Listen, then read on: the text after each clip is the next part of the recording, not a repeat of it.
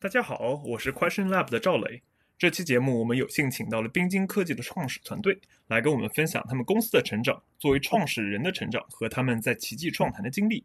冰晶科技的业务是私有云，也被称为内部云或企业云，是一种云计算环境。在这种环境中，所有硬件和软件资源都属于单个客户，并且只能由单个客户访问。希望这期节目给大家带来更加贴近创业公司的视角，看看他们怎么从 prosumer 开始单点突破，并在今年早些时候拿下数千万的融资。那话不多说，我们就进入今天的节目吧。节目后面还有花絮，不要错过哦。大家好，我们是 Question Lab，我是赵磊，我是亚云，我是郑年。今天来到我们 Question Lab 的嘉宾是上海冰晶科技的创始人潘新磊和他的联创 Allen。欢迎欢迎，欢迎来，欢迎来，谢谢谢谢谢谢要不要来先自我介绍一下？啊，我是那个上海冰晶的创始人，叫潘新磊啊。对，我叫沈宇伦，我是也是我是联创。对，其实就说，呃，我一直想跟你们好好聊，呃，好好聊一下。其实你们我们之前是有聊过一些问题，但我想就是在这个节目上，我想跟更多聊一下你们是，呃，更多聊一下你们，你们刚刚开始是怎么去想着去做私有云这个赛道的？啊你们啊是，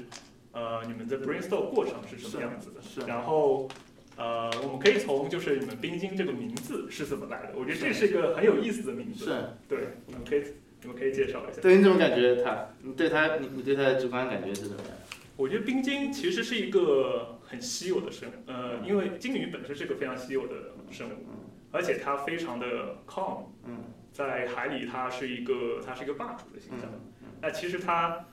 呃，但是就是为什么是 ice？我觉得这个这个你们到时候可以，到到时候可以想一下你们当时是怎么 brainstorm brainstorm 的过程，因为它因为很多鲸鱼的确是生活在冰带，就是说在比较寒冷的地方。那在这个过程当中，其实你们是想在一个又既有霸主，但是又很低调的那么霸主的一个倾向，这是我对冰晶的理解。但是你们是还我觉得还挺有画面感的。我觉得所有的东西，你的感受可能比比它本身的来源更重要。嗯，这是为什么很多嗯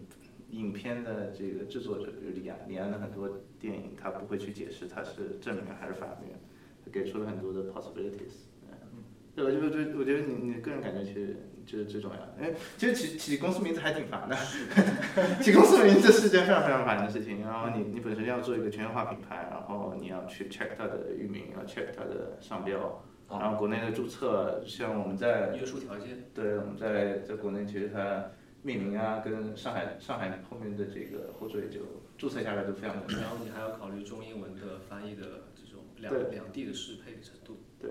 所以跟跟你说的其实大大差没有特别差，就我们便利了很多种可能性，然后，嗯，非常喜欢鲸鱼这种这个物种，啊，非常喜欢，就是它是一种非常对，它是一种 giant，就就它给人一种庞大感，但不是指这种组织的庞大，它可以是，啊、它可以是一种 impact 的，呃，它是可以是对社会的一种 impact。我们前面也聊到了，呃，你的你你跟社会的关系，你跟你跟人的关系。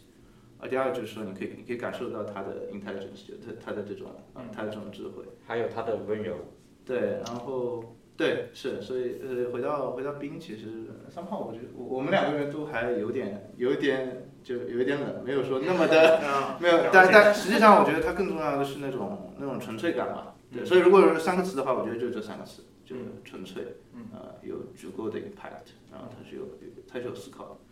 就跟 question lab 一样，它是有思考的，而且反复在问对的问题啊。对，因为我们的听众不一定大家对私有云都有了解，所以是你们方不方便几句话简单介绍一下私有云？对，私有云它是一个我在三年前的非常即兴的一个想法啊、我因为我本身做我们我们做智能硬件做了做了十多年，本身在 PC 产业有多年的经验，嗯，就当时我我我其实疫情在家，就我有一个即兴的想法是说，如果五年以后你家的路由器它可以变得非常聪明啊、它可能也就一百美金，它可以成为你个人的智能家居的中心，可以成为你的网络安全的一个一个管家，同时它可以部署所有你现在付费的互联网服务。What if 有这样的一个东西，它是不是我需要的东西？啊、我觉得对它如果出现的话，我并不会希望说把我的个人的所有的数据传到云厂商那里去，在呃一些偏工程或者极客类的用户上，大家认为说电脑云永远是别人的电脑。所以我觉得如果有同等的服务，它的成本足够的低，嗯，其实用户是希望有更多的选择空间的。嗯。啊，所以我们开始构思说，哎，那有没有可能它会成为下一个计算平台？啊，在嗯大模型时代，是不是说你的个人助理可以是一台个人的 personal 的 cloud？嗯，然后你个人的数据中心是由它来控来管理的，来管理你所有的分散数据。同时，嗯，对你的所有的嗯助理服务是本地化部署的，你不需要有太多的 data privacy 的 concern。但它背后其实有更更多的别的东西了，比如说一九年的时候，啊，网飞有拍过一部纪录片，叫这个啊叫《智能陷阱》。嗯。就讲这个监视资本主义的，本质上互联网，互联网，我们认为啊，互联网它其实进入了一个非常，非常违和的阶段。互联网的初衷是是开放的、透明的、民主的。现在的它它又进入了一种对吧？以以大公司为主的主导的，聚以平台身为聚合大规模的用户数据，但但用户数据其实都是用户创造的，嗯都是 creator 创造的，嗯但资产却不在 creator 这一侧，在大公司的股票里。对，So what if 你想要反转这种结构？What if 你你你希望说未来的互联网可以更透明、更开放、平等？啊，是不是有一种产品跟工具能够啊扭转这种结构？我指以后的任何的 AI 公司在使用数据的时候，应该是获得你的 license 授权，你可以要求它有哪些条款，嗯，你符合这些条款，你才能用我的数据，嗯，不是我们去 agree。啊，互联网服务的那个协议，因为我们我们不会去看，我们可以定你自己的数据协议。你要用我数据可以，嗯，通过我的许可啊啊，符合我的要求，我想要拿回来的时候就能拿回来。所以所以它是一个，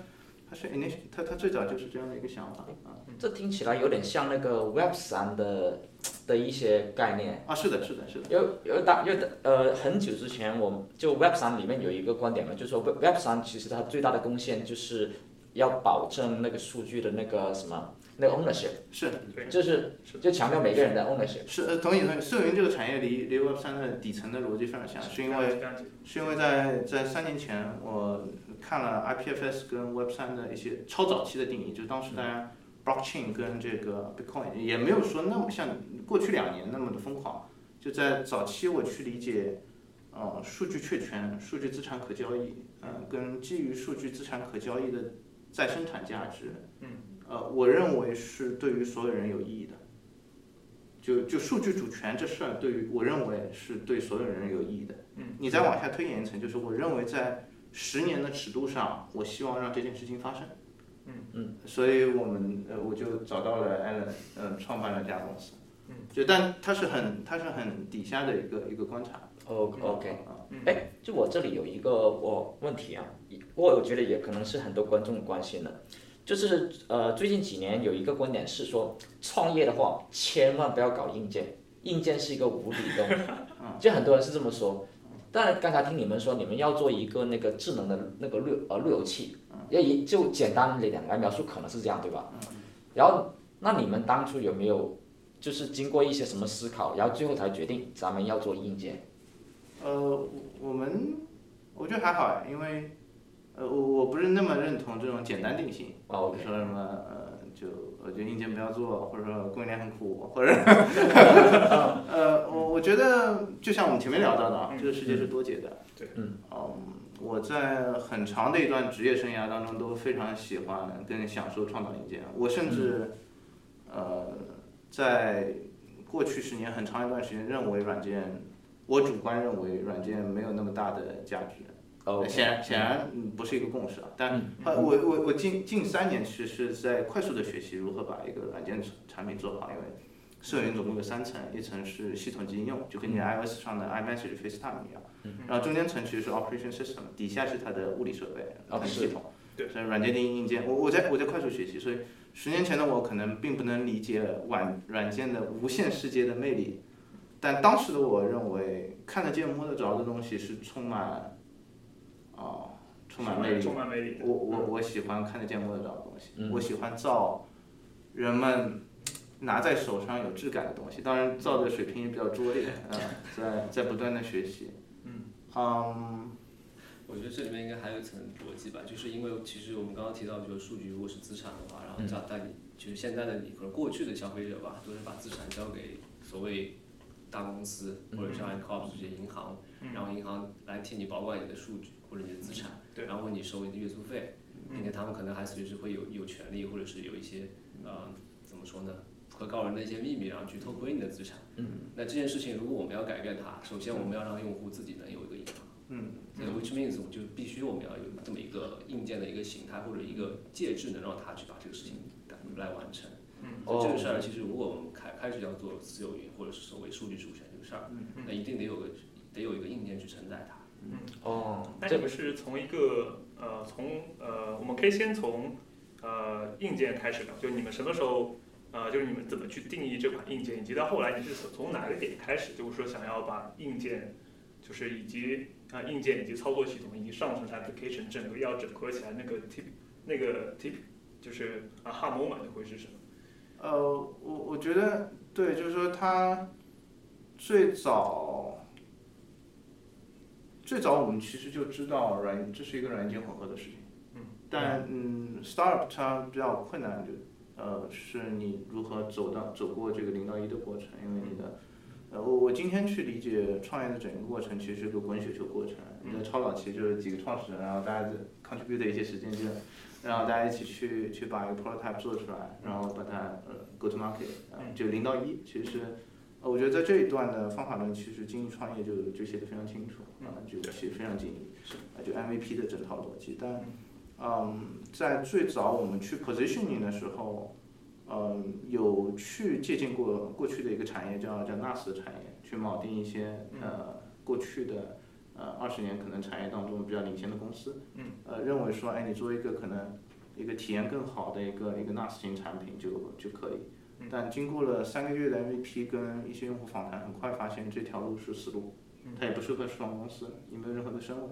所以我们在快速调整之后，选择了一个在 Reddit 当中非常早期的用户群，叫 self hosting 的一个用户群，Home Lab 的用户群去，他们的活跃度非常高，然后他们的社区的整个。啊、嗯，整个增速跟大家对于呃数据主权的这种意识，其实是非常本身就非常健壮的。呃，它是就是一群，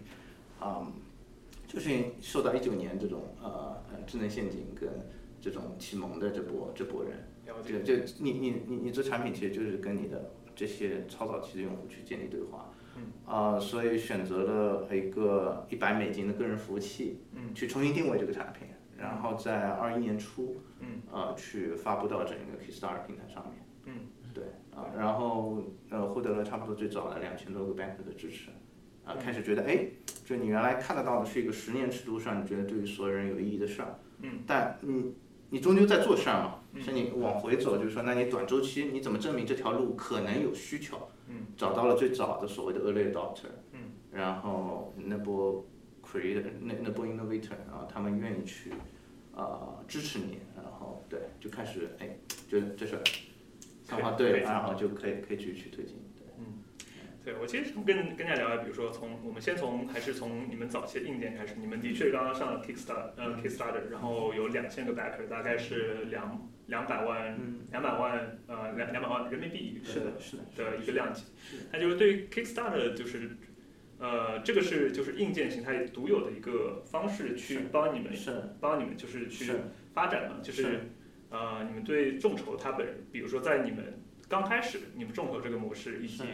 你们是怎么去呃怎么去想这个事情，以及在这个众筹这个事情对于你后期的融资的优劣势分别会是在在哪些？是，我觉得就是说，嗯，大家都知道跨越鸿沟的整个曲线嘛。那如果说你在你在做一件相对比较新的，呃，特别非共识比较强的品类的时候，你其实是触达的，就是其实你不是快速的触达 early majority，因为它本身是一个超早期的概念。其实你 target 早期用户就是 early adopter，所以 K Kickstarter 也好，Indiegogo 也好，就以及 Reddit 当中的垂类社区也好，就是凝聚这群人的地方。所以它毫无疑问在这种品类的这种阶段是最有效的。但 Wave 你的赛道已经进入了高速增长期，已经进入了野野蛮人狂奔期，Early Majority 已经开始涨，那那它不是一个有效的触达点。嗯，所以所以它这里面分成你在哪一个产业阶段去触达哪一群人。所以对我们的那个二零二零年的我们来说，是它是最 perfect match 的那个平台。嗯所以它它是有这么几个大前提的，我觉得。嗯啊，因为有可能，比如说大家去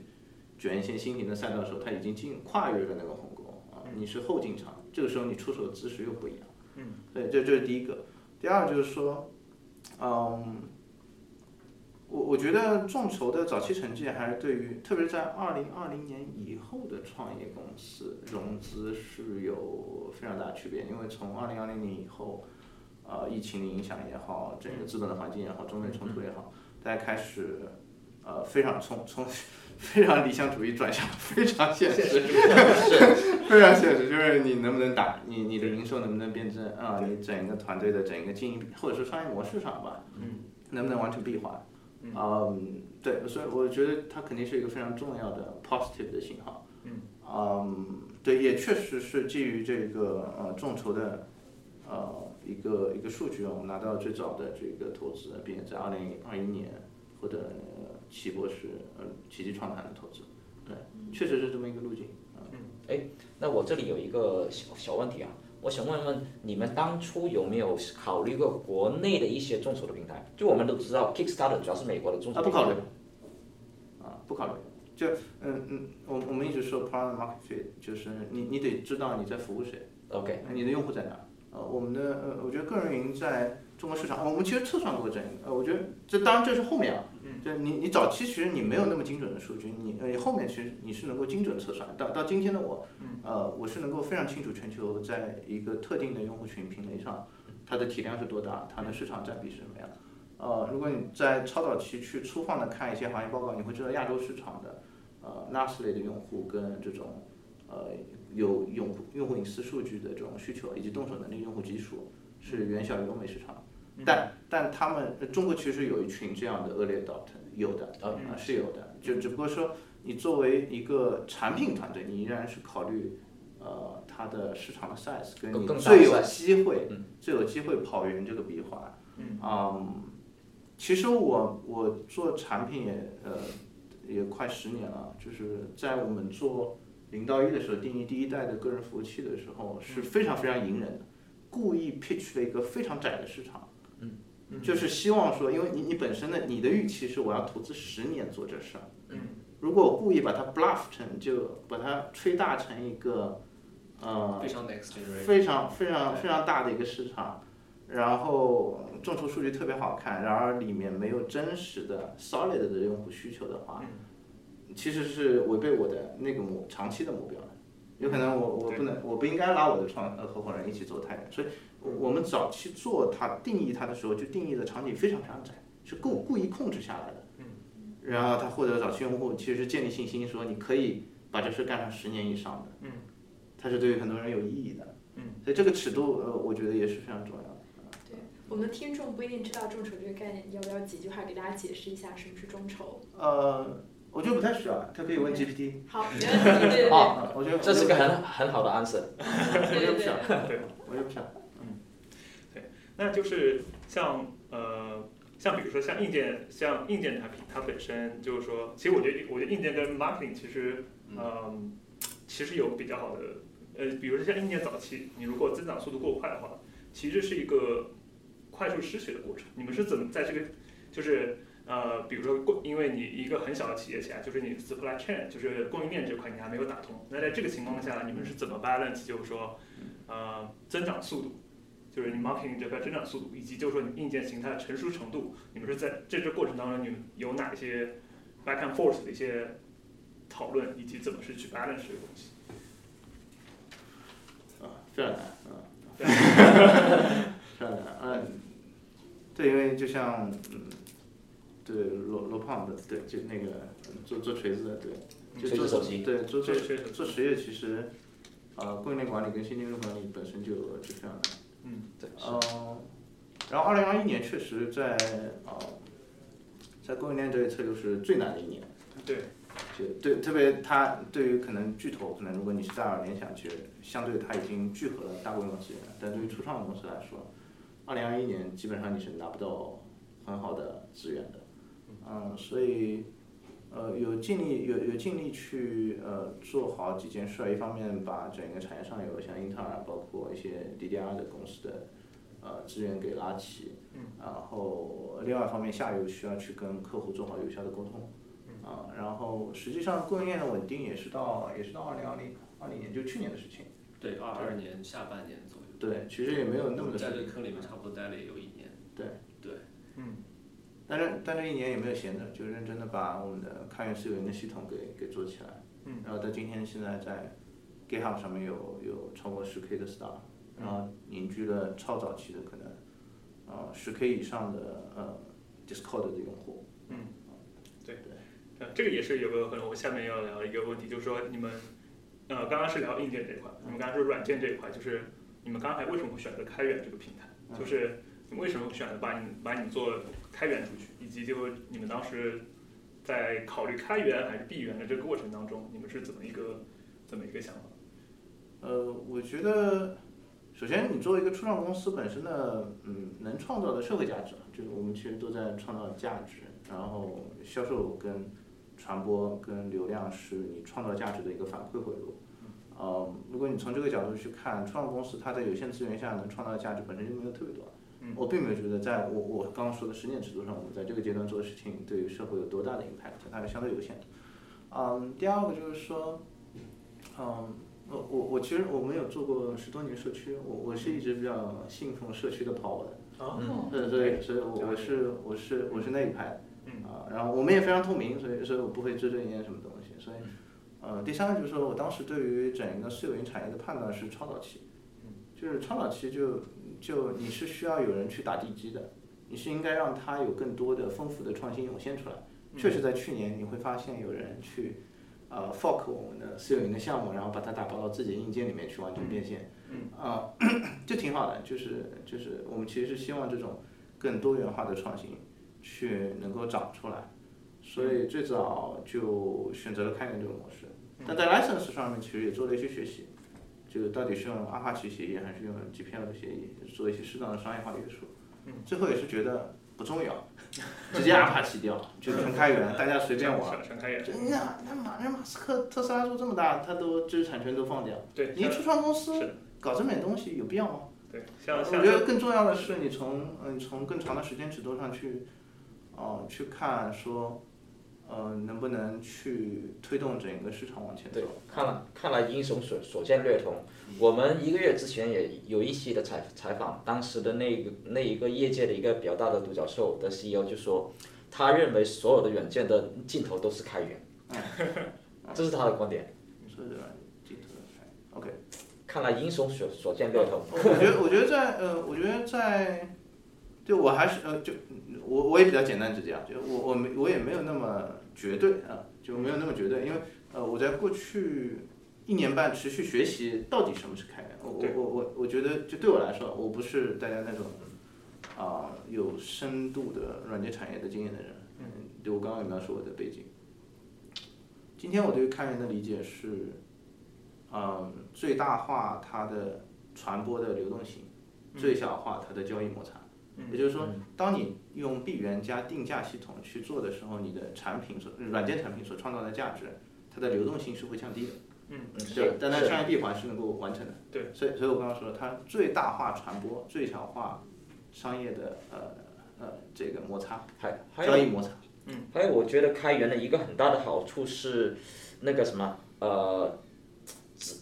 定制化的方便。定就定制，如果要做一些定呃定制化的东西的话，相对比较方便。闭源的话，我要做定制的话，我肯定需要联联联系你们公司，并且还要报价什么之类的。开源的话，我可能自己加几行代码就搞定了。明白，所以它一侧是呃营销跟商业逻辑，另外一侧其实是呃社区独有的魅力，就是新型组织。嗯，就我我看过一本书叫《未来是诗》的，就是讲呃就群体的力量。就如果你去将公司看成是社区的一个子环节，呃，我们公司的这这这些人所产生的价值，其实远小于社群，这我们说的这个万人级这种社区，它能够带来的社会价值。嗯，所以它我我我相信未来的组织形态上面其实是会，呃，我是受那本书牵引的，啊，我认为社群是更有效的一种群体创造价值的组织形式。所以你从这两边去看，是我今天对于开源的理解。但是你你回归就是说，呃，商业的本质，或者说你回归一个公司经营的本质，嗯，呃，开源它需要有效的配合好好的商业模式，所以我依然在学习这其中的 balance 啊。今天我的理解，我觉得只是一个非常初级的一个阶段。哎，我觉得我觉得刚才有一有一个金句，社群是更有价值的创呃，社群是更有效的创造价价值的群体。嗯这个我很认同。因为嗯它有人们呃发自内心的对一件事情的热爱，就社群群体形成一个群体之所以能形成群体，就是 Question Lab 之所以能够形成一个小群体的根本原因是你们这群人都对于嗯有价值的问题有有那种发自内心的追求，啊，这就是群体的力量。我那如果是再深入一点挖掘的话，呃，会不会是因为呃参与什么，就是创造比使用有更强的参与感？嗯，嗯，呃，我今天的思维框架是，呃，创造跟使用其实是两拨人，嗯，就是一因为你这就样，当然中间对，当当然其实我们的超早期用户确实这两重身份它是融合的，它融合的。它确实是融合的，然后我们自己也是，啊、对，但但我觉得它是一个有趣的问题，嗯，对。好，那我们呃，那我们从就是从你们产品聊完之后，其实想聊一下，就是你们呃聊一下你们在奇迹本身的呃奇迹本身的一些一些经历，因为奇迹创坛在就从一很开始就是。呃，你们是怎样一个过程？因为我知道奇迹也会有 reach out 一条 follow，所以最开始是你们去 reach out 到奇迹呢，还是奇迹 reach out 到能够怎么样？你们？嗯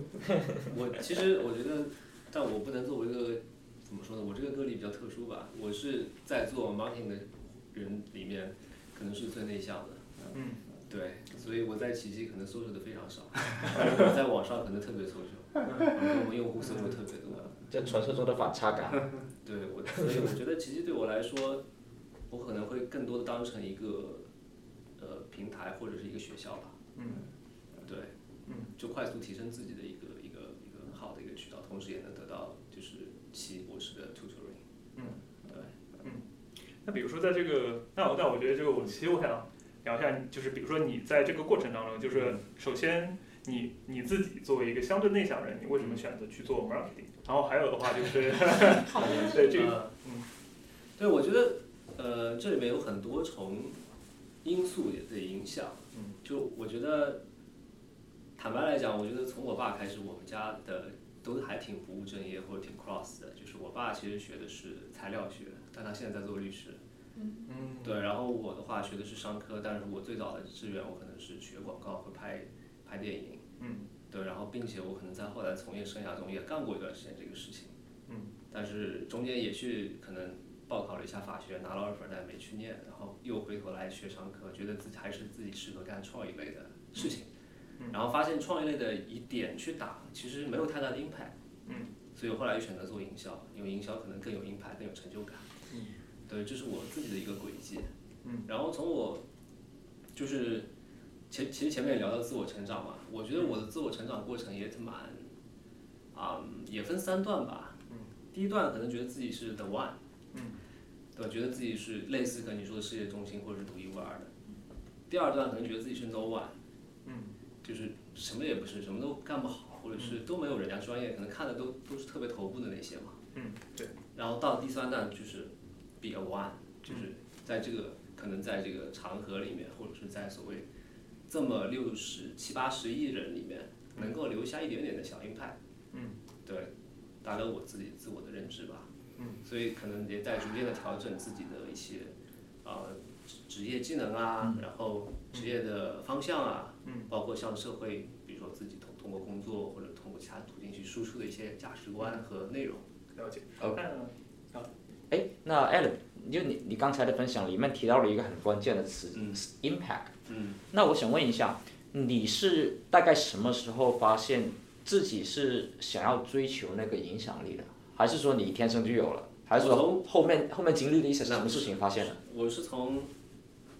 一是对我爸的观察，就是他是呃学材料学之后没有选择科研，然后他在它其实是有他有他是有科研的机会的，嗯。包括是其实参与比如说一些战斗机项目的材料研发的，嗯。他当时觉得可能去教书更有 impact，嗯，这是非常影响我的一件事情，嗯。所以他去张家界的航校里面当了差不多十年不到的老师，哇哦。去培养下一代的这种学生。哦。嗯。对，然后他是上海的，所以他类似像可能就是，嗯呃，到差不多三啊将近三十岁才回来吧，嗯。三十多岁才回来。哦，对，然后这是一件事情，然后另外一件事情就是，嗯，我从小可能就是可能在这个第一、第二阶段的过渡期吧，嗯是有遭遇一些挫折，嗯就是一直是可能班里面成绩特别好的那些学生，类似嗯 Golden Child，、但是遭遇一些挫折之后，我觉得其实分数对我来说不能不能 make 太大的 impact。嗯就我觉得可能我得换种思维方式，或者换换种价值观去去看这件事情。就比如说，哪怕我可能考到全班以永远是第一名，或者是年级前三名，嗯然后去一个好学校，能够找到一份高薪的工作，那 so what？嗯，没有什么 impact。嗯，对，所以我一直在思考说，做什么样的事情，可能才能在，可能讲夸张一点吧，才能在这个历史中留下自己的一笔。哦，我觉得特别的难得，在那个年龄段，可能很多人都在想，我我我我我我能不能找到一份好的工作？我能不能赚到钱？我我可不可以找一个帅哥当男朋友？我可不可以追一个漂亮的女生？就可能就就你当时的这个思路的话，就就我觉得就跟啊很多人就非常不一样，很难得，很难得，。其实阿伦刚才讲的就是三个阶段，我觉得对我印象特别深刻，我还记笔记了。我觉得听众可能也会有这种感受，就是 the one, no one, be a one。嗯嗯。所以你这边能不能就是再给我们解释解释？就是当然这个三个成长的阶段，它是一个就不断上上下下的，也不一定是线性的，而且也不是一夜之间发生的事情。对对肯定是有很多无数个瞬间组成的。但是有没有那么几个事儿，你觉得能促进你就是这三个阶段的这种变化？我觉得可能你现在回头看，应该是一连串的事件，就类似 connecting the dots，并不是说可能一夜之间就类似，比如说顿悟了这样子。对，我觉得，嗯，坦白来讲，除了刚刚提到一些事情，其实我个人的成长历程可能以挫折为主吧。对 对对，觉得，嗯。刚才没听出来。对对对，然后我觉得我我呃从性格来上的话，我会把自己定义成一个比较敏感的一个人。嗯。对，然后又是在一个呃比较呃呵护型的一个家庭中长大，然后独生子女，然后 peer pressure 特别大，然后、而且 peers 特别优优秀，嗯，对吧？然后父母呢属于那种呃隐形控制型吧，嗯，就可能他们没有听到吧，就是属于比较隐形控制型的，就是啊、对你非常 nice，但是其实对你有莫大的期望，嗯，啊、可能通过一些其他的侧侧面的引导，让你能够感受到，就是你可能必须要达到我的预期这样子，嗯。所以就是我本身可能是一个啊、成长经历中是一个呃内心压力比较大，但是又特别期望能够达到预期，然后又很内心其实还是比较自卑，或者觉得万一达不到预期，可能就是得不到认可这样子一种心理状态。嗯，对，然后呃，随着一路求学，然后扩大自己社交圈也好啊，然后包括呃也会来自外面的一些认可，然后和嗯，然后上学的过程中，其实也会遭遇很多的压力吧。嗯，对，然后让我逐渐认识到，其实我不用特别的考虑或者是自己原生家庭对我的一些预期。嗯，对，逐渐的去解放自己吧，跟自己内心去做一个和解。你你刚刚说的就是挫折嘛，就是挫折，其实就是说你们俩一起 start up 一个公司，对，其实呃本身很就是可能大家觉得在表面上很多很多人觉得创始人是一个非常光鲜亮丽的光鲜亮丽的工作，然后呃你们能共创一个公司，无论是你失败还是成功，都会得到得到 credit，但是就是在这个过程当中，其实是一个呃你会经历非常多，你就可能收到无数个 no。就无论是你去招人，你去跟投资人聊，还是在这个过程当中，那这些东西的话，就说，呃，你是在比如说你是在这个 startup 过程当中，每是，呃，比如说你想成为 the 就是 someone 的时候，第三个阶段的时候，嗯是在这个 startup 之前还是之后？这以及这个 startup 这个过程对你来说是一个，我其实从工作开始就一直在想办法。嗯对，然后另外就你刚刚提到的一个，我其实我嗯，我这个人我喜欢悲剧大过喜剧，嗯所以我非常喜欢失败。嗯非常喜欢挫折，并且能够，啊、觉得比我比可能一路顺利或者是一路啊、增长很很好增长曲线会好很多。我可不可以理解成你认为挫折或者是痛苦给你带来的成长，嗯，比成功更多？我很喜欢尼采，杀不死我的杀杀不死我的让我更强大。哇哦！Nice，对我听 Alan 讲下来，我觉得 Alan 是个 ego 很小的人。对，因为我们常常说一个人他一开始小的时候是一个 ego 很大的人，这个世界都是你的，然后慢慢的意识到 OK，我这个世界的一部分，然后慢慢的意识到自己在这个世界当中的价值，所以我很欣赏 Alan 身上这种展现出来的这种就 ego 很小的这种状态。哎，我还有一个 follow up 问题啊，就是你刚才也说到你是呃可能更加喜欢经历那个挫折和失败，那么在你的呃事业或者生活里面，你有没有刻意的去加大那个目标的难度，让自己这明明可能哎我比较靠近目标了，但你感觉好像哎如果这样子接近目标的话可能不太爽，我就加大一点 难度，然后让自己经历更多的失败所以我觉得你问 Lauren 就他就应该有感受。我这边设立的 O 每个季度每个年度的 OKR 都特别离谱。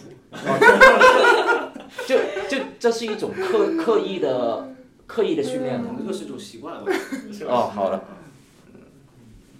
就给自己定一个很高的目标，哪怕自己比如只是 achieve 了百分之八十，但是已经就是很好了，是这种做事方式吗？可能只能有百分之五十。对，但是如果你目标只定在百分之三十，对吧？你有 achieve 百分之三十，你定到百分之百，然后 achieve 百分之五十，已经比很很大部分情况要好了。嗯对，就是我我的基础思维，我可能会永远认为，就是永永远会有一个更优解，永远会能够提升自己的，就是比昨天更好的一个方法。就是就感觉你内心是有非常强烈的欲望，就是我要我希望有更多的成长，就是我类似就是需要学到更多东西。就是类似自卷嘛。嗯，嗯哦，自己卷自己的。是。而且我觉得我们今天特别有幸能邀请到并进了两位 co-founder，所以你也给我们讲讲，就你们两个是怎么认识的，然后怎么决定在一起创业的呢？，OK，嗯听听你们背后的故事。轮哥怎么看？我先讲嘛。我，其实我比我们两个人是最早是在同一家做智能硬件出海的公司，有过五年的共事经历。因为我差不多干了五年我就走了，然后他他 Lauren 应该是三号员工吧，我是二十一、二十二的样子。嗯对，然后我当时主要负责海外市场，然后他的话负负责整个产品研发。嗯。对，然后呃，整个公司的运营的节奏节奏其实是比较正常且缓慢的。嗯。对，然后 Lauren 呢也是一个其实挺有想法、挺闲不住的人，所以我们在合作期间其实也类似像内部孵化做了一些项目，然后有些项目其实通过众筹这样做 GTM 还特别成功，嗯。然后现在差不多占整个公司营收的百分之五十以上吧，当然是后话了，就是所以通过这一些合作经历，我我是觉得这个 Lauren 的话本身我们就有一些共同的想法，或者是思维模式上是有一些的近似，嗯，然后后面的话我 track 结束之后，我后来去那个云云厂商了，去云计算公司，然后包括中间也有一些呃做的其他事情，然后后面就是 Lauren 找到我说想想干想创业，然后想干私有云这个赛道。那我自己的话其实没有那么 tech，我不是 tech background，然后我自己又是一个其实影音爱好者啊，包括可能自己是摄影啊、摄像啊、广告都会做，所以嗯呃本身也是这类的目标用户。对，然后我自己其实也又是一个 regular shopper 或者是说 gadget shopper，就是很喜欢 shopping around。但是在私有云方向，我的确是我见他第一面我就说这个方向我认同，且我到现在没有买不到什么好产品，什么都看不上。对，所以这事儿基本上就成了。哦，那看真棒！听起来很棒。那他对你的第一次 pitch 是你你还记得吗？那当然记得，但成本比较低，对，嗯就就因为大家都都非常熟，我知道我 pitch 完他肯定会有兴趣。对对对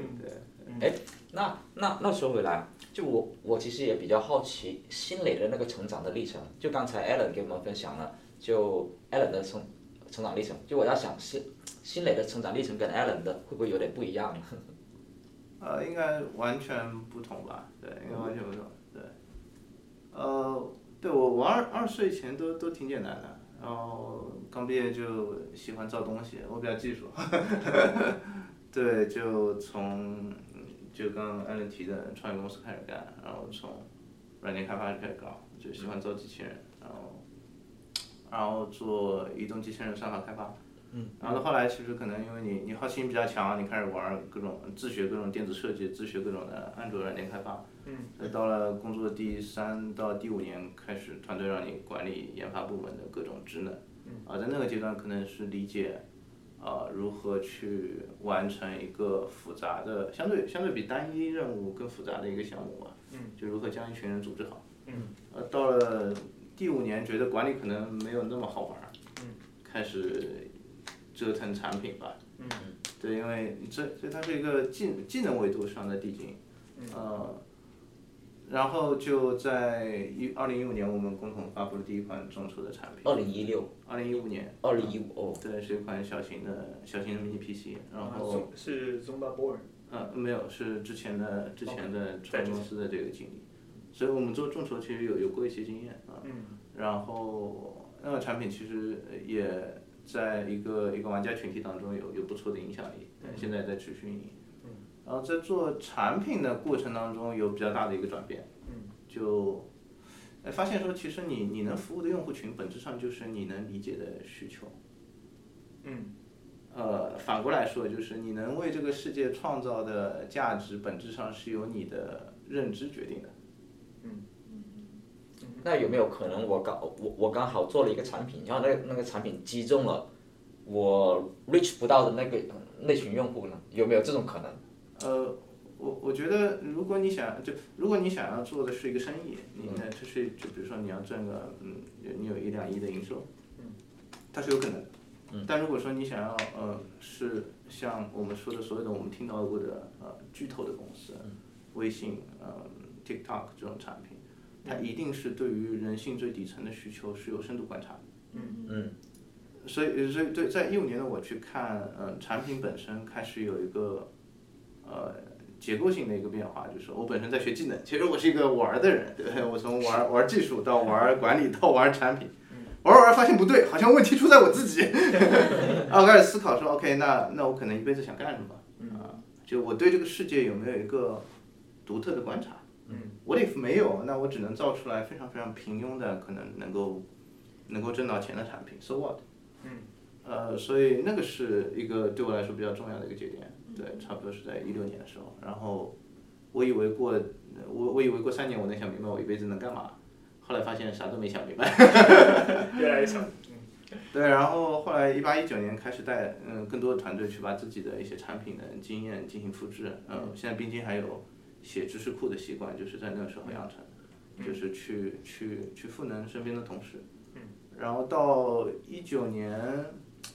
开始，就一九年就裸辞从原来公司出来了，是因为你逐渐意识到说你想做一些自己的事情，但你也不知道想干嘛，所以就就直接入裸辞了，啊，直到到二零二零年，其实，呃，隐约觉得说，哎，这是一个下一个十年我可能觉得非常有意义的一件事情，啊，就就创办了边境。大概是这么一个过程。我觉得你刚才又聊到一个很有意思的点。现在其实，在硅谷有很多人在纠结，我究竟是先辞职再去寻找方向呢，还是先寻找到方向然后再辞职？然后你刚才的答案是我先辞职，然后再再去寻找方向。呃，没有，就每个人他的路径他可以是不一样的。就第二就是说，我觉得，而且他的他的 goal 可以是不一样，他的目标可以是不一样。嗯。如果说你你你的工作的意义是。呃，挣到足够的收收入，让自己生活的很好。我觉得，我觉得你有一个独特的 skill 就能够做得到。嗯嗯，没有那么难。嗯，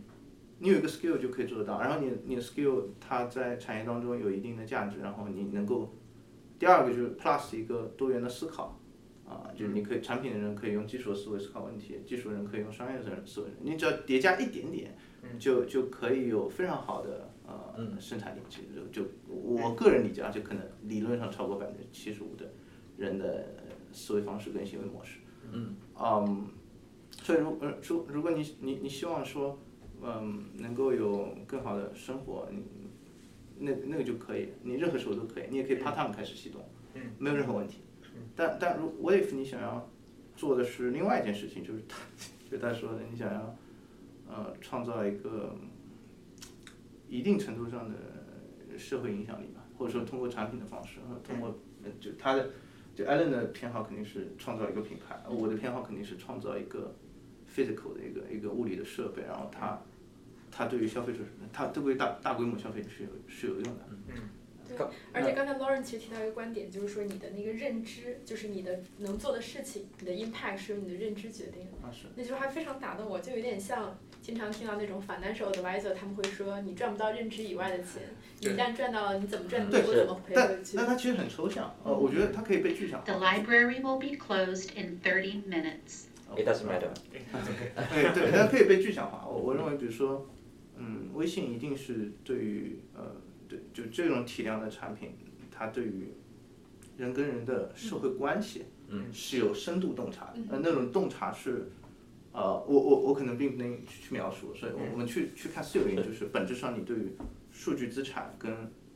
以家庭或者工作为单位的数字场景的服务有深度洞察。嗯，就它它是这个体量。嗯那 Facebook 一定是对于开放的、透明的嗯呃交流是有深度洞察的，嗯，就那个让它能够走到那个体量上。就是你你你讲到过好多次的人人性啊，我想起来前几天我跟一个呃朋友聊天，然后他说，哎，最最近我们经常聊到嘛，是说什么顺势而为，对吧？经常听顺势而为，然后我们也许也可以理解成顺人性而为。当然，当然，呃不要挑战人性，对，不要不要挑战。嗯肯定，因为本身造产品的人就是服务服务人嘛，嗯服务创造者，服务消费者。嗯，对呃，还是想拉回来 community，我觉得 community 这个就是可以查一下音频吗？大陆查可以哦查。呃音频没问题，可以再录。再录好。还想把话题往呃拉回到 community 这一块，因为就是说你们自己刚刚说你们做 open source，其实你们是想 leverage 整个 community 的 value，然后呢，就是你是在等于说有点是你你们是 community 的 organizer，去 initiate 这 community，把这 community 给长出来。然后在同时的话，就比如说你们在奇迹内部其实是比如说是奇迹 community 的一部分，那你其实你们是在从两面，就是作为 community organizer 和 community 参与者这两个角度，你们呃呃你们是对于 community 这个呃比如说呃在奇迹的经历有没有对你运自己运营 community 有更多的一些见解，以及就是说你自己运营 community，以及就是说 be part of 奇迹的这个过程当中，你们有没有什么一些 back and 就是 learn from both sides 的一些一些想法？嗯对，嗯，对，刚刚其实我们前面聊到 community 嘛，嗯。对，呃呃，聊到奇迹，其实我我个人在奇迹的收获还是还是非常巨大的，啊，我个人在奇迹的收获还是非常巨大的，嗯，我觉得奇迹它因为本身源于 YC，呃，它本身有一套非常成熟的、呃培养创业公司的系统，就可能嗯，我具象化来讲，先抛开它的面试体系啊，它这面试体系的整个漏斗就是非常成熟的一套系统。但呃，我们具体讲，就是说一个呃被投企业，它加入到奇迹之后，它的三周三个月的整一个课程，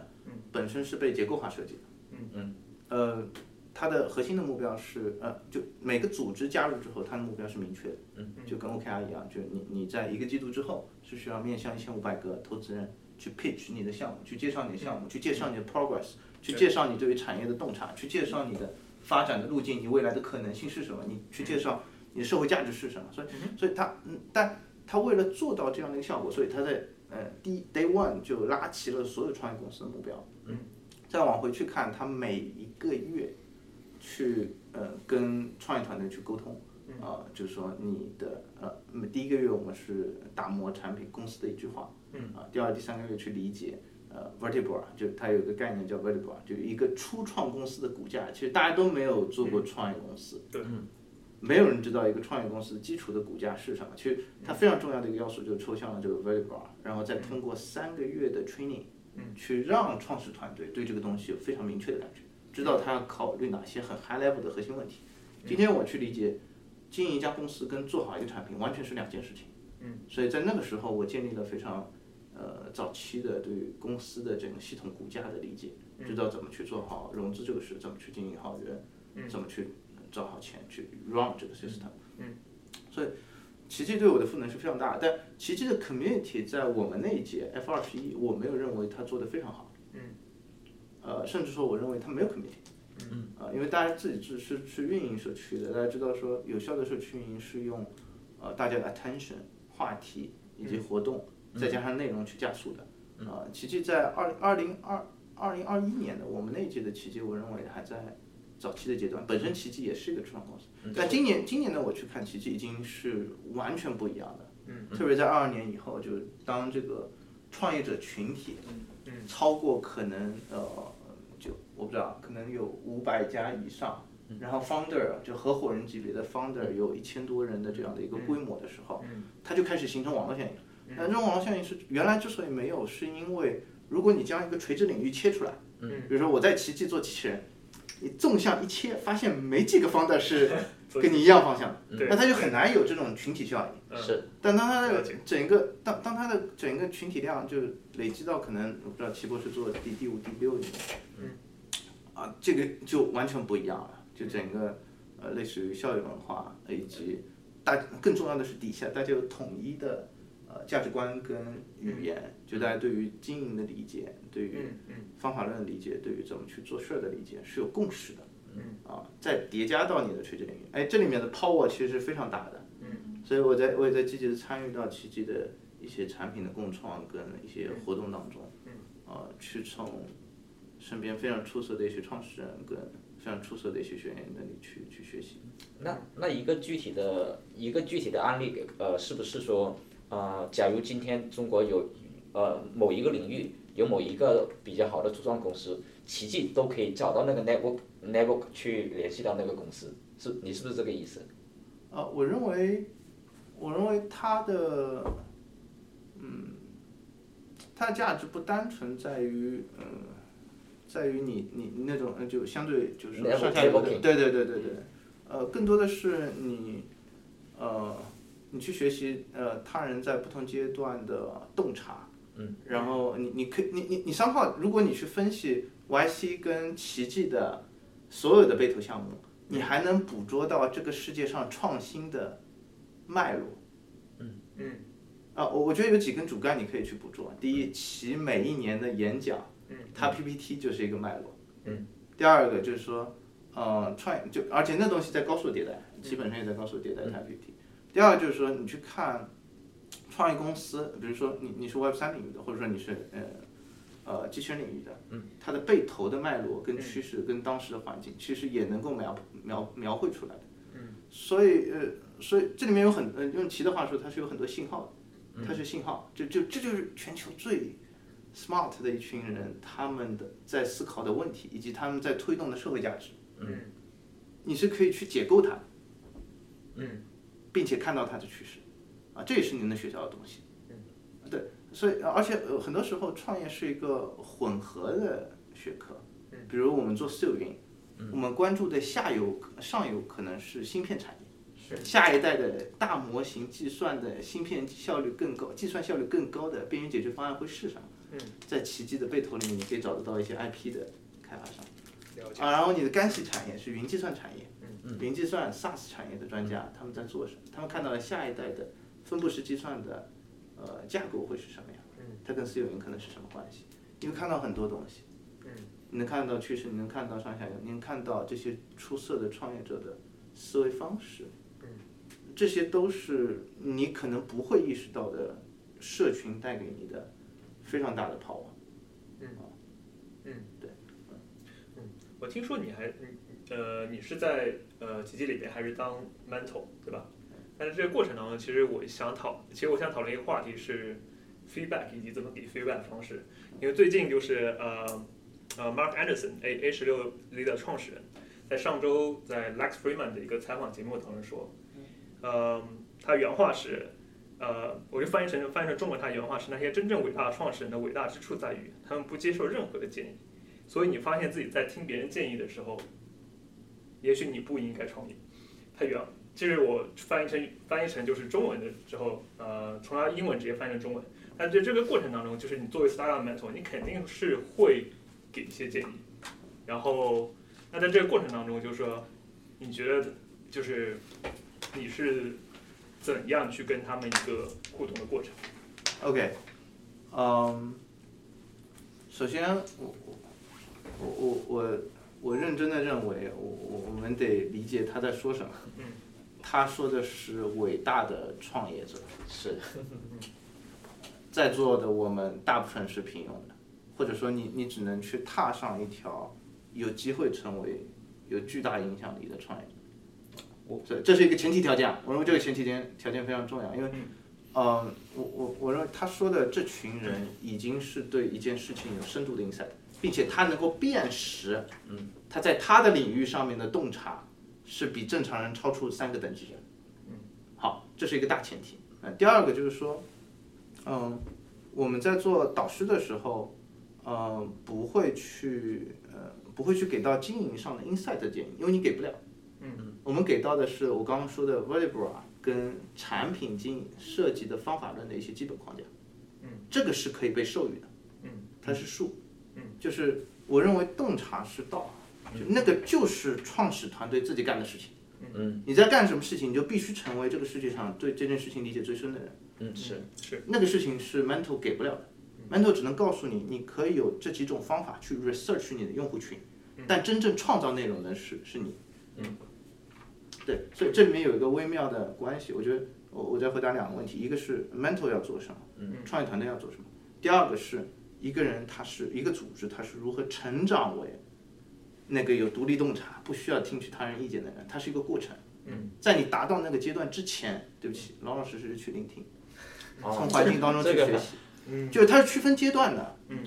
呃，我觉得讲话就是这样，道理就是这样。那简单点来正过来听，反过来听都对。简单点点来总结，就是说是否应该听建议，主要是看那个建议的那个认知的维度是在我之上还是在在我之下。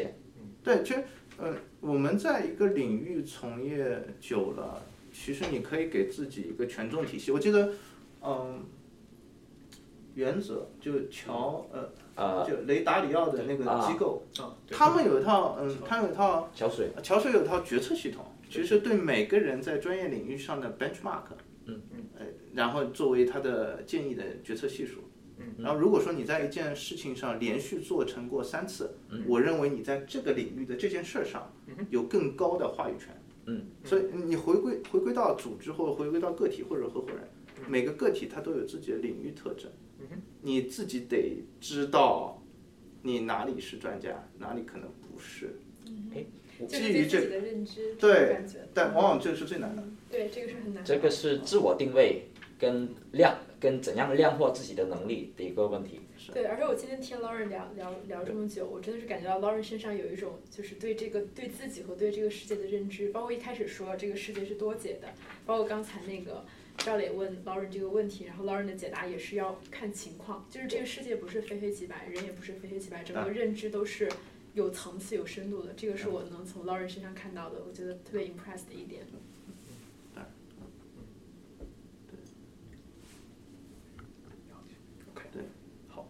那其实，呃，其实我们呃，在我们节目比呃，在我们呃，我们节目还稍微有点时间。其实我们在我们可以后面那个环节是一个叫快问快答的环节。那其实就是说每个问题我们会非常快的问一下，你们可以给一下你们的，给一下你们第一反应的一些呃第一反应的一些问题。就是说，首先今天谢谢你们时间，就是呃，谢谢谢你们今天时间过来。我想看一下，就是我们听众这个 community 能够帮你们。能够帮你们帮到什么？哦，如果对社员感兴趣，请务必通过这个 Question Lab 联系我。对，好的对，无论是做上下游还是对这个品类想要去啊自己去使用这类产品。对，我想听到可能观众如果能够给到私有云他有一些不同的理解，或者是跟我们 Upside 的理解，我最希望听到这种东西。嗯嗯好的，没问题。我们会把我们两位 co-founder 的信息放到我们的那个 description 里面，同时我们也会就是征集一下观众对这个 feedback。当我们收集到的话，我们会联系你们二位。对，嗯嗯，好然后，呃，还有的话就是你们两个作为呃，你你们两个都作为呃 startup founder，你们会平时做哪些呃做哪些特殊练习来更新自己的知识库？无论是你们 follow 的博主，还是说你们呃你们推荐的书，我刚刚已经说过了，就是的 Principle，就是原则那本书。那除此之外的话，你们呃还能给无论是想创业的，还是想职业有进一步发展，还是想成长的听众们，嗯你你们可以呃你们可以分享一下你自己的方式，以及你推荐的一些推荐的一些书。对，甚至我们这个 scope 可以大一点，就比如二位对成长这个话题都非常有理解的话，啊如果脑子里面第一想到的是这方面的书，就是 whatever，就你日常中觉得对你比较有启发，都可以推荐给我们的听众。嗯明白。呃，对，我觉得在术的层面上的话，精益创业跟跨越鸿沟，呃，都是都是必读物，就是超早期你可以必读。嗯然后营销学的书可能我可以问一下，可以问一下这个对我其实挺讨厌说出营销学那几本书的名字，讲一本我最近看的吧，还挺有意思的，我觉得就是叫《The Hero and the Outlaw》，对，就英雄和就就嗯 Carol Carol Pearson 写的吧，对，就对我做品牌或者是怎么去定义一个有品 impact 品牌这条这条 roadmap 怎么去设计，有很多的参考，然后从此我可能会更多的把我们的品牌会定型成一个并经。可能在极客线上面更多的是一个 rebel 的形象，嗯，并且是其实我跟 Lauren 也是有这方面的认知，让我们在这个后续的怎么说呢实践上面，嗯，啊，或许怎么更加 sharpen 我们这个定位，嗯，对，我觉得就是我我我的确就是就是在营销上面，因为我本身就学这个的，说实话，就是那些畅销书或什么的，其实我都可能都是学校的书，嗯，都看过了，嗯，就是对，所以真的确没有什么好特别多推荐的。我觉得其实对我来说，嗯，的确是道更重要。然后营销学的这些书，啊比如说那些像 marketing segmentation 这种书都是术，然后就是你首先 hands on，然后再去 search 这些术，现学也来得及。嗯嗯，欢迎。刚刚才两位呃多次聊到那个道跟术啊，就我呃我不知道两位是怎样去定义那个道和术，就可不可以跟给观众朋友们介绍一下？对，要不你就我接这个话，嗯，是对你影响到最大的一本书是什么？好问题。对，因为我刚刚说的是数字层面，我们知道他们都是哎 tools，但但我觉得他们都是方法。但我觉得我我还会再 take step，。你觉得道是可以，道是可以通过书中学习过来的？我不觉得，我我我也我也不觉得。我从来不觉得道是我书中学习。为什么？艾伦怎么想？我觉得倒是你呃个人对整个世界认知之后形成的一道框架体系，然后它是变动的。我我的答案可能有点不一样。嗯我觉得倒是发自内心的热爱。嗯就是你就就当你喜欢了这个东西之后，术都不是问题的，因为你会你你你你有你有内在的驱动力。当你热爱这个东西，会产生一个内内在的驱动力，然后这个驱动力会推动着你去学我觉得。这个热爱或者所谓的这个，其实是类似像一个北极星嘛。然后你的道其实是你观察这个世界的方式和就是你的五感，嗯，对，你的五感其实是会变化的。但那个北极星可能是内心一直在在的一个东西。哦，是。嗯，潘新磊，哎，新磊怎么看？对，我觉得它很像齐说的心理跟愿力。嗯，哦就是在经营上，在经营上，我觉得道就是那个愿力吧。嗯，就是你你想让这个世界发生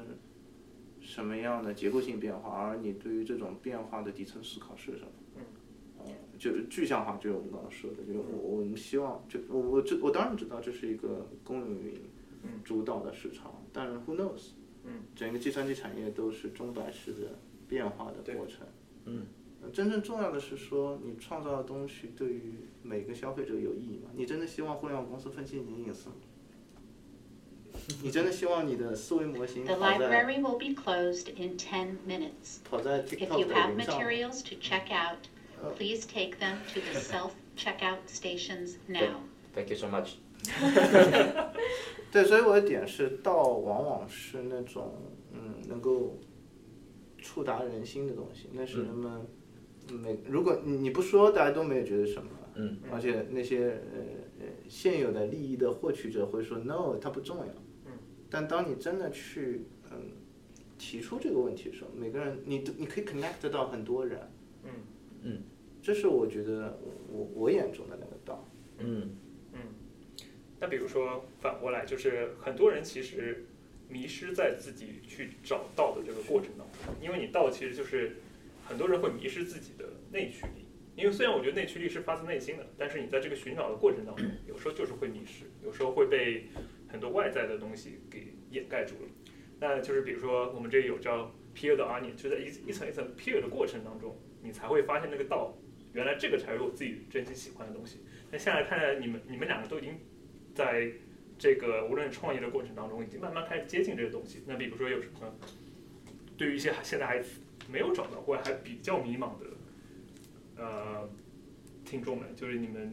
就是你们可以有什么建议？有什么建议？好问题。对，我觉得刚刚我们其实把有两个概念放在了一起，一个是经营之道，嗯，就公司就公司作为一个组织啊，嗯我刚刚说的道其实是偏公司这个逻辑，对，呃，并不代表我们能走多远啊，呃，seriously 就是呃，只是我今天对他的理解，他也可能是错的。另外一边是个体，就是你作为一个个人，个人，我觉得你刚刚那个问题其实偏个人，成长之道。成长之道。嗯我不知道，我我的经历就是认真的，我我很认真。无所谓我很认真，是指我做每一件事情都尽我可能做到我我见过的最好的程度。我的道是在每每次都认真做到我觉得最好的程度，并且我能够去跟身边的人去去对比，跟全球最领先的公司去类比。呃，在做私有云的时候，我们去理解最强的公司可能在哪，我们的差异化定位在哪，去类比。嗯那我可不可以理解？走到终点就会，你就会发现你的道跟别人不一样。我我我可不可以理解成，呃，这是因为你已经找到了你的那条路，才可以让自己去呃什么，呃全力以赴的去干活。我们现在就是就是有很很多很多人是这样子的，他也希望他全力以赴的干活，但是他就是不能，然后他哦，然后他就是呃就不知不觉的躺平。但我觉得这个是是有解的。这个解就是，呃，我之所以认真，是因为我在做我喜欢做的事情。哦，我很任性的，我我觉得我们都还挺任性的。这如果不喜欢，就是如果你不喜欢的事情，你根本不可能形成那种心流跟认真。嗯，所以，所以这里面肯定是有解的。但很多人会说，那我做我喜欢的事情，它不能够挣钱。我觉得不是的，就是你你你双方一定是有办法把它整合在一块儿，只不过说你你没有去那么干。嗯我觉得这里面有两个点吧，一个是我觉得就是，呃，价值观的单一是需要被挑战的。嗯，其实所谓个人成就，它是有多元价值观去评价的。嗯，这个这个根本认知可能需要打破。第二个，可能举一个不恰当的比喻，就是说，我觉得可能对于尤其是中国人来说啊，好多人可能，嗯，把所谓的自我成就当成了下一盘棋。嗯，你在高维度去调动资源，或者是怎么样去走好每一步，然后把这个棋赢下来。嗯但是反过来，我觉得应该是把自己当成一个棋子。嗯，你把自己先放在一个棋子，你可能不，你不要去关心这这局棋你赢了没有，而是你这个棋子有没有留下什么东西。哎，这是个很有意思的的角度。对，我觉得两位都说的特别好。Lauren 你就 focus 在要做事，要认真做事，找到自己的心流，然后通过这种 trial and error 去就是找到自己的这种自己的 value 也好，make impact 也好。然后 Alan 这边就是就一下子就把格局又打开了一步，嗯就是像下一盘棋一样，就我们自己不是下棋的那个人，而自己是棋子。对我对自己的一个创业可能比较一个悲悲观的一个版本的定位，或者说 bad ending 的话，我觉得可能就是比如说我把自己当成一个棋子下进去，然后可能惨胜或者是惨败，但这不重要，重要的是这盘棋我下过了。嗯，嗯，人生的经历是最重要的。对，好，嗯特别感谢二位。嗯好，好，嗯，好谢谢谢谢二位，好，那，好，感谢。这个就是